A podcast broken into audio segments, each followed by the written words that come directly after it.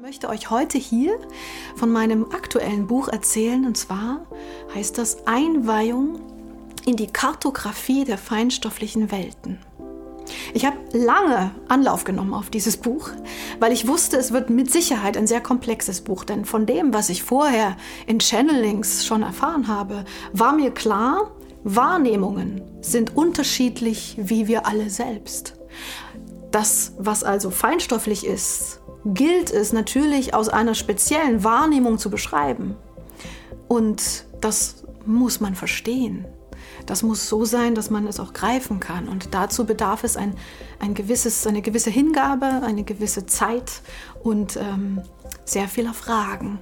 Diese Fragen habe ich alle zusammengefasst, alle gestellt, äh, meinem lieben Freund und Lehrer, Freund der Indianer.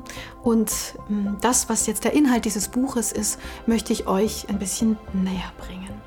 Zunächst, eine der wichtigsten Informationen, die ich dieses Mal erfahren habe, war, dass die Seele aus einem Seelenkern besteht und aus einem Kraftfeld. Im Kern befindet sich das Bewusstsein, das wir in uns tragen, und das Kraftfeld wird gespeist von der Liebeskraft, die dann auch die Seelenkraft bedeutet. Verlieren wir also Kraft, verlieren wir auch Liebeskraft. Verlieren wir Liebeskraft, verlieren wir Kraft. Es hängt immer zusammen und spielt miteinander. Und wir verlieren Bewusstsein. Also alles, was uns unsere Kraft nimmt, trübt am Ende unsere Wahrnehmung der Seele. Trübt an, am Ende das, was wir eigentlich wirklich sind. Und wir laufen wie Zombies durch die Gegend. Völlig mit irgendwelchen Glaubensmustern, Blockaden und ich weiß nicht was, Ängsten. Ähm, das sind wir aber gar nicht. Die Seele selbst kennt keine Angst. Die will leben, die will sein, die will inkarnieren, die will Erfahrungen sammeln, die will das als Reichtum des Seins erleben und daran wachsen, daran aufblühen, so gesehen. Die Erfahrungen sind der eigentliche Schatz unseres Seins. Seelenkraftfeld und Seelenkern sind immer in Interaktion und ein sehr wichtiger Faktor dabei sind Neugier und Sehnsucht. Denn es ist die Neugier, die uns in die Inkarnationen treibt und es ist die Sehnsucht, die uns wieder zurück in die feinstofflichen Welt sehnt, nach Hause, dort, wo wir eigentlich herkommen, da, da wo das, was wir hier sind, in uns eigentlich geboren wurde, kann man ja sagen. Wenn eine Seele aus einem Körper rausgeht, gibt es unterschiedliche Wege. Nicht nur immer geht das in einem langsamen, sich lösenden Prozess. Es gibt leider auch Seelen, die bei Unfällen ähm, oder Mord plötzlich aus dem Körper gerissen werden. Wenn das passiert, kommen ganz, ganz viele andere Thematiken noch, die sich verschärfen durch diesen plötzlichen, durch diese plötzliche Energieveränderung. Seelen können splittern. Ja, auch Seelen können reißen, sie können porös werden.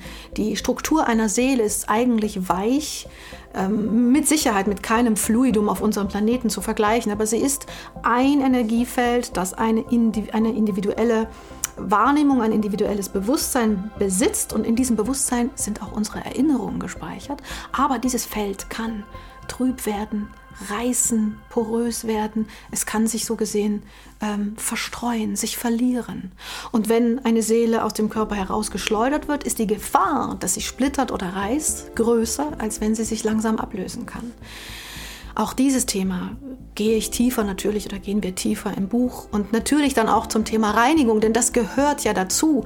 Denn da, wo Verunreinigung geschieht, da kann natürlich auch Reinigung geschehen, geschehen hier auf unserem Planeten. Und ich habe erfahren im Laufe dieses Werkes, dass der Kosmos definitiv aus Hierarchien besteht. Das ist nichts Schlimmes, das ist völlig wertfrei. Ähm, er wertet nicht. Er lässt uns alle so sein, wie wir sind. Und er, lässt, er gibt uns viele, viele Werkzeuge auf diesem Weg. Ähm, wir müssen sie nur kennen. Und wir müssen uns daran erinnern, wer wir sind. Ich möchte jetzt ein bisschen tiefer gehen in die einzelnen Bereiche, die ich kennengelernt habe auf dieser Reihe, auf dieser Reise. Zum Beispiel, was genau ist ein Astralkörper aus feinstofflicher Sicht? Was genau sind die Chakren aus feinstofflicher Sicht? Gibt es Dualseelen? Was genau ist mit dem Thema Erlaubnis? Was geht mit dem Thema Erlaubnis einher? Warum ist Erlaubnis so wichtig? Ich frage bei jeder Session und bei allem, was ich energetisch mache, um Erlaubnis. Und es gibt, ja, tatsächlich gibt es auch ähm, Energetiker, die ohne Erlaubnis arbeiten. Was macht das wohl feinstofflich? Ja, das Problem ist halt immer, dass wir es mit diesen Augen nicht sehen, aber es macht etwas, nicht in Erlaubnis, also nicht in Harmonie mit dem Kosmos zu arbeiten. Wie geht eine Seelenrückholung? Wie geht das also, dass der Splitter einer Seele, der rausgerissen, rausgefallen ist, wieder zu seiner Seele zurückkommt. Wie geht das? Kann man da um Hilfe rufen? Wen kann man denn anrufen? Auch ein sehr, sehr spannendes Kapitel und sehr wichtig. Genauso wie das Thema Dämonen, Besetzungen. Was genau bedeutet das? Sind Dämonen Seelen oder sind es vielleicht Seelensplitter? Hm? Auch das Thema Schutzgeister fand ich sehr, sehr interessant, weil das natürlich etwas sehr Schönes ist und wir alle haben gerne unseren Schutzgeist bei uns, aber wie rufen wir ihn und wo, wo ist er? Was macht er? Hellsehen hat mich auch sehr, sehr interessiert. Wie geht das? Wie funktioniert das? Die ganze Thematik, hell fühlen, hell hören. Aber auch schwarze Magie ist ein Thema, das ich ähm, streifen wollte, um euch das Wissen weiterzugeben. Wie was genau muss man wissen? Wo beginnt schwarze Magie? Was genau ist das denn überhaupt? Was ist die Akasha? Auch ein Wort, mit dem man, von dem man immer wieder hört. Akasha, was bedeutet das? Wo kommt das her? Was kann ich damit anfangen? Überraschenderweise hat mich auch ein Kapitel sehr, sehr mh, mm, erfüllt. Und zwar ging es da um die Pyramiden. Dass die Pyramiden eine sehr interessante Aufgabe in der Bewusstseinsformung haben können oder konnten. Ähm, da geht es auch tiefer rein und hat auch logischerweise was mit der feinstofflichen Wahrnehmung zu tun. Der Thematik der Seelenaufsplitterung, der Thematik der ganzen Seelenreise des Aufstiegs. Aber auch das Thema Träume und Meditation streifen wir. Und dann gibt es ganz, ganz viele wunderschöne Übungen, die ihr alle anwenden könnt. Wie bekomme ich Kontakt in die verschiedenen Welten und vor allem, wann kontaktiere ich wen? Alles in allem möchte ich als finale Botschaft aus diesem Buch euch allen mitgeben. Die Religionen unserer Welt, alle, als ausnahmslos, haben in ihrer Essenz Recht, aber sie sind alle pervertiert und völlig falsch umgesetzt. Was das in seiner Komplexität wirklich bedeutet, heißt, dass eine Wahrheit in allen schläft, die ich jetzt wieder getroffen habe und dabei natürlich auch erkannt habe, wo sie so unglaublich falsch gelebt wird. Die meisten Religionen unserer Welt arbeiten mit Angst, so wie alle Menschen, die Macht haben und diese missbrauchen. Sie arbeiten mit Schuld und Sünde und all diesem ganzen Kram. Das ist nicht des Kosmos. Der Kosmos kennt keine Schuld, er kennt keine Sünde, er kennt keine Strafe, er kennt alles das nicht. Der Kosmos ist eine fördernde Kraft.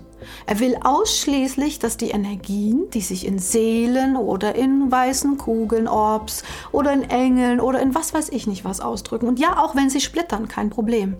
Er will, dass diese Seelen wachsen, dass sie wissen, ihr Wissen oder Wissen generell in Erfahrung umwandeln. Denn nur das Fühlen in unserem Körper, nur das Empfinden unserer, mit unseren Sinnen von Liebe und Bewusstsein macht am Ende die Erfahrung aus. Was bringt es denn, wenn ich einfach nur weiß, das ist das? Ich muss es fühlen. Wenn ich weiß, ja, man erzählt immer auf der anderen Seite, dass, ja, sagen immer alle, dass es sehr hell ist und so, ja. Ich muss es fühlen, ich muss es erlebt haben. Und so gilt das für alles auch im Leben.